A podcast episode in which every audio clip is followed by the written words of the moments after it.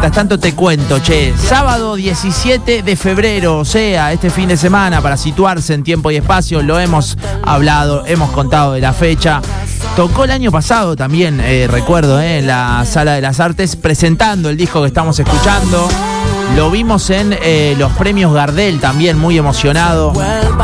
Viene en un gran, gran momento. También estuvo el fin de semana en Córdoba y ya está del otro lado, no la hago más larga, lo presento. Está Dante Spinetta, lo están viendo ahí en YouTube. Dante, acá Nacho Moyano y el resto del equipo de Radio Boeing. ¿Cómo va? ¿Todo bien? ¿Cómo andas, Nacho? ¿Cómo andan todos? ¿Todo tranqui? Muy bien, muy bien, che. Acá activando, en mi caso, post Cosquín. Eh, y que bueno, vos también estuviste ahí. Eh, ¿Te duele algo? ¿Es como que me pasa a mí que fui de un escenario a otro o no tanto a la hora de, después de tocar ahí en las sierras, Dante querido?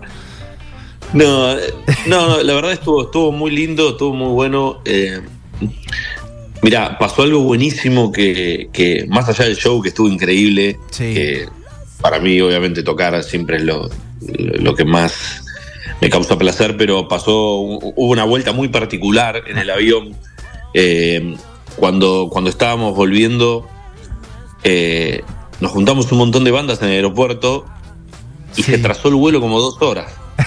Eh, entonces nos quedamos ahí, estábamos con los baba, con los babasónicos, con divididos, con los decadentes, con. Te sacaste un fotón, metieron un fotón ahí con. ¿Qué era? ¿Con divididos? Vi, vi la foto, recuerdo ahí. Sí, Tremendo. Me saqué una foto ahí con, con, con, Arnedo, con Moyo.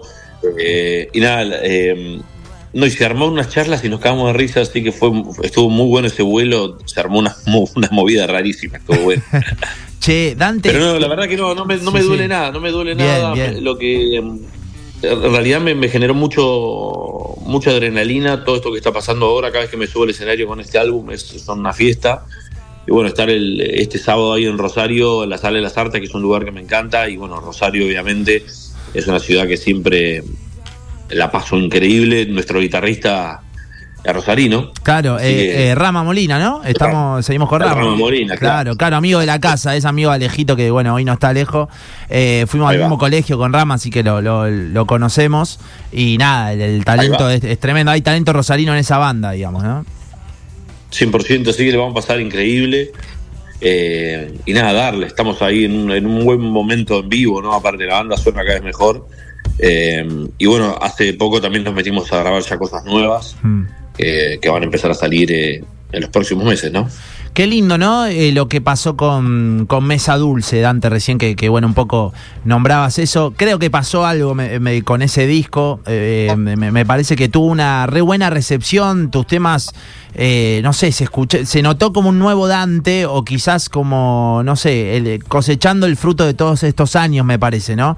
te escuchamos en Los Gardel, ahí cuando hablaste para la prensa, posterior a, a recibir el premio. Nosotros estábamos ahí cubriendo por la radio y se sentía como todo bastante especial, ¿no? En tus palabras también, Dante.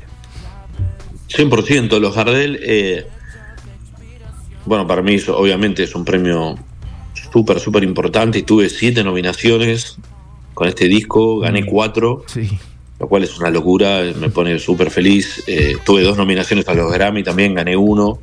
Eh, al premios a los Rolling Stone también ahí en Miami, digamos. Yo, la, la verdad que es, en ese sentido, el disco fue muy bien recibido, pero obviamente lo que más me ceba es que la gente me, está viniendo a las fechas, que está viniendo a ver, que, también hay un montón de gente nueva que se fue sumando. Hicimos acá un teatro Gran Rex, una ópera, que para mí eran cosas que yo no, digamos, todavía no, las no, las, no las estaba pudiendo hacer como solista. Claro. Eh, y con este disco de golpe llenamos el ópera y dijimos, vamos a hacer un, dentro de unos meses el Gran Rex, y en diciembre hicimos el Gran Rex, se llenó también, estuvo una fiesta.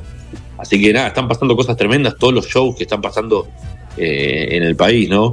Así que nada, súper feliz de que, de que es un disco que lo hice realmente como muy, muy confiado en el camino, eh, entregado a la música, sin, sin estar esperando que, pase nada, más que, más que sea que, esté bueno. Mm. Trabajé mucho para que esté bueno el disco, eso era mi, mi, motivación de poner todo en la parrilla, justamente todos los años ¿no? de, aprendizaje, de, hacer música, son más de 30 años dándole. Eh, y bueno, este disco viene con toda esa experiencia detrás, ¿no? Con, con todo ese fanquismo Hmm. Eh, y nada, también me generó como un nuevo es, de ahí para arriba, ¿no? Claro, te genera, ¿no? Como te, iba a ir por ese lado. Primero, eh, cómo uno hace para abstraerse de, todo lo que quizás garpa y decir, yo quiero hacer la mía. Digo, ¿cómo haces para abstraerse de, eso? No sé si se entiende, ¿no? Como decir, yo voy a hacer la mía, por más que ahora garpe a hacer tal cosa, yo voy a hacer un disco que quiero yo, ¿no? ¿Cómo, cómo, haces para, para llevarlo a cabo, digamos? Creo que, bueno, siempre fui un poco así y no ni siquiera lo definiría como algo no me gusta ir contra la corriente ni contra nada en realidad. Voy, voy a favor de, mi, de, cómo estoy fluyendo yo en la música. No, es ponerme en una situación de rebeldía, sino en una situación de que no voy a, tirarme para abajo cuando puedo hacer algo de mejor calidad, capaz para encajar en ciertas cosas, o, subirme una ola de algún estilo que está pegado y, y yo no lo sienta tan adentro. Claro. Digamos, y creo que lo, que. El funk y eso sí lo llevo adentro, lo tengo, ¿entendés? Ahí está, eso a mí me nutre, me nutre musicalmente, rítmicamente, eh, me, quedo feliz, ¿entendés? Y creo que la vida también pasa muy rápido para estar haciendo algo que, que, que, no me represente, ¿no? Que, no me haga feliz. Eh, fueron años difíciles, ¿no? Los últimos años pasaron muchas cosas. Eh, cuando estaba grabando Mesa Dulce, justamente perdí a mi vieja. Mm. Eh, y bueno, fue también darme cuenta de eso, che, el tiempo pasa y tenemos que aprovechar la vida y, hacer cosas que nos hagan bien, sea lo que sea, ¿no? Eh, entonces, dejar de estar capaz corriendo detrás de la zanahoria del poder o del dinero y, concentrarse más en el espíritu, en las relaciones humanas, en, en, las cosas que nos hacen bien. Y un poco es ese flash sale desde ahí, desde el amor que siento por la música, cada que me cuelgo una guitarra o agarro un micrófono o tengo que escribir una letra o producir un disco, ¿no? Eh, pero nada, como te decía, ahora con este disco grabado, ya me metí el otro día, va, me estoy metiendo todas las semanas al estudio a darle, a darle a lo nuevo. Claro y salieron ya un montón de tracks que están, que están re buenos que van a empezar a salir pronto. Ya creo que en abril vamos a tirar uno.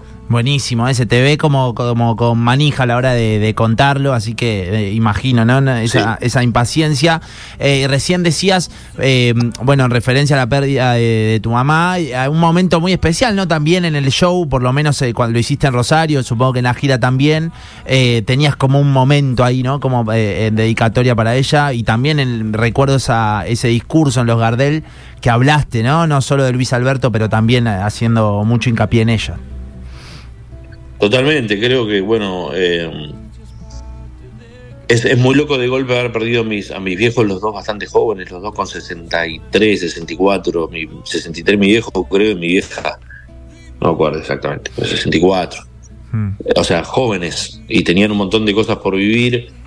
Eh, y al mismo tiempo estoy muy agradecido de que tuve los padres que tuve, ¿no? Unos padres eh, que como todos los padres, obviamente hay cosas que cuando uno va creciendo, viste, no está de acuerdo, lo que sea, pero después con el tiempo te das cuenta que, son los padres son personas también que, ¿no? que hicieron lo que pudieron y que me dieron tanto amor y todo y me, acompañaron mucho en la crecida justamente de, de que confiara en mí, que le diera para adelante, cuando mucha gente Acuérdate que cuando arrancamos haciendo rap, nadie, con Ile Kuriaki, nadie, el rap era como una mala palabra para mucha gente. Y yo recibí mucho apoyo en casa también, que eso me hizo fuerte, de como, che, vos andaste tu camino y que te chupa un huevo, porque eso también es algo que aprendí mucho de mi viejo, ¿no? De, claro. Mi viejo pasaba momentos durísimos económicamente, donde y nunca paraba de laburar y hacer música, una música increíble. Eh, y sin embargo, sin embargo, muchas veces ¿no? la, industria no acompañaba eso, ¿no? Mm. Eh, y eso fue algo que me quedó de, che, bancate el camino que elegiste, haz lo que tenés ganas de hacer. Después todo se ir acomodando, tenés fe, viste la fe en el amor, en, En, las cosas hechas con... Así que mis padres están, están siempre, tan presentes, obviamente es eh, Dante Spinetta, eh, para quien va en el auto, por ahí no lo puede ver en YouTube y va escuchando la radio, quien está charlando con nosotros. Dante toca este 17 de febrero, este fin de semana, vuelve a la Sala de las Artes. Eh, ¿A qué hora es más o menos, Dante? El plan es ir tipo 9 de la noche, ¿no? A fanquearla ahí. Eh, ¿cómo, ¿Cómo es la data, digamos? Y yo creo que ese es el horario. Bien, bien. no sé exactamente a qué hora voy a pisar el escenario, pero va a estar increíble. Eh, las salas de las artes eh, es un lugar que me encanta. Eh, y como te decía, cada vez que nos subimos al escenario es una celebración de, música, de espiritual, funk, de, rock, de rap. Eh, por momentos en el, eh, en el show, perdón Dante, por momentos eh, flasheas Nueva York, eh, con, la banda ahí fanqueando y, demás, se siente, ¿no? Con esta formación que, armaste y todo en serio, presente con las canciones de este disco nuevo, pero durante todo, todo el show se siente el funk re, re presente, en serio. Bueno, qué, bueno que lo sientas el funk. somos, somos sudacas haciendo nuestra interpretación, argentinos dándole a nuestra manera, ¿no? Eh, combinando ahí las, nuestra flora y fauna, ¿no? Con, los estilos. Creo que Argentina tiene eso re lindo también que cuando agarramos algo, agarramos un estilo, también lo, hacemos propio, lo hacemos con, con nuestra realidad, ¿no? Mm. Eh, eh, y eso, eso está bueno, digamos. Eso es algo que, que me encanta, que es un funk, pero es latinoamericano, ¿no? Que es argentino. Y eso está bueno. Está buenísimo. Mientras tanto, vos dijiste Subaca, está sonando Subaca de fondo, eh, acá eh, cortineando un poco la charla. Y bueno, te quería también eh, preguntar, sé que lo has contado en las notas y demás, ¿cómo se dieron esos dos cruces que tenés en el, disco? Trueno por un lado, Catriel por el otro. Eh, ¿Qué onda, no, con, con, los pibes ahí? Bueno, con Trueno ya nos veníamos hablando de hacer algo. Eh, me parece una bestia. Trueno es un pibe que la rompe, eh, que se puede subir arriba de cualquier ritmo y partirla.